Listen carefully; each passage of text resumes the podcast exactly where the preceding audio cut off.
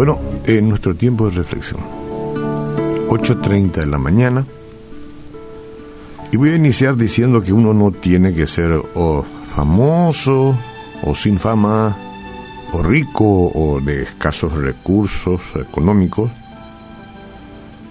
de una gran familia o una simple nomás, para ser altivo de corazón o altiva.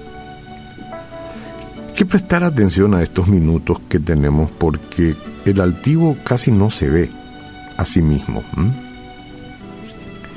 Dice el Proverbios 16:5, abominación es a Jehová todo altivo de corazón, ciertamente no quedará impune.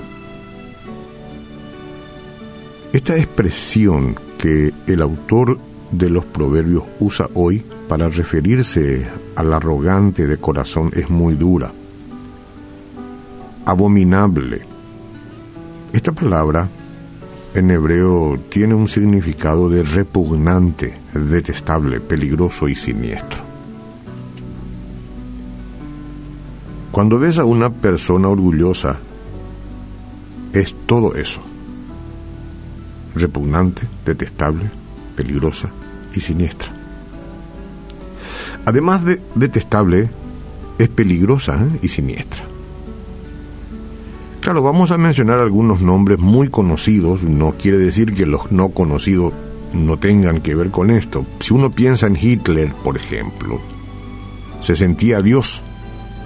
Mandó matar a miles de personas en su loco deseo de establecer una raza superior.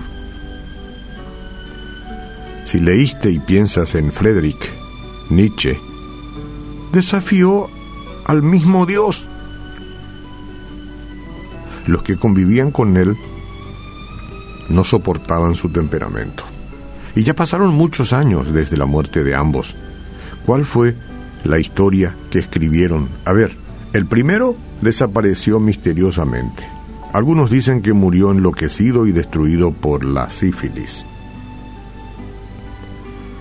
El segundo pasó su último día agarrado de la estatua de un caballo afirmando soy Dios, soy Dios, soy Dios. Ciertamente no quedará impune, dice el proverbio que les leí, hablando del triste fin que espera a todos los de corazón arrogante. Líbrame, Señor. La arrogancia es el camino directo a la desdicha el arrogante pierde la noción de quién es.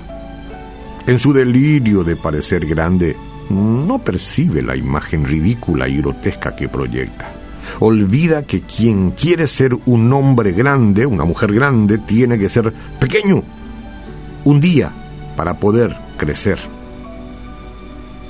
En el concepto propio, él luego ya nace grande, es grande, es mucho mayor que cualquier otro simple mortal, pero irónicamente la gente no lo ve así y no lo trata como le gustaría que lo traten, por más que él exige, reclama y si tiene poder hasta obliga.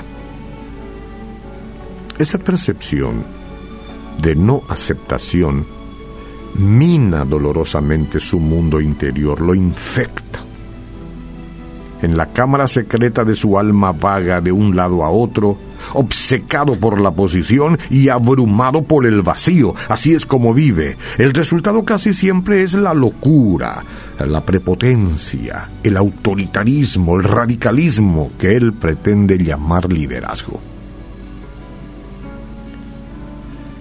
¿Hay algún remedio para el corazón orgulloso? Ahora yo debo examinarme y todos deberíamos hacerlo. Sí, sí, sí, sí, hay remedio para todas las enfermedades del alma. Jesús.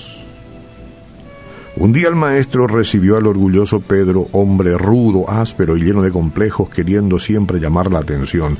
Todos estos te negarán, pero yo nunca, dijo con soberbia, un día prometiendo ser fiel a Jesús. Falló, falló.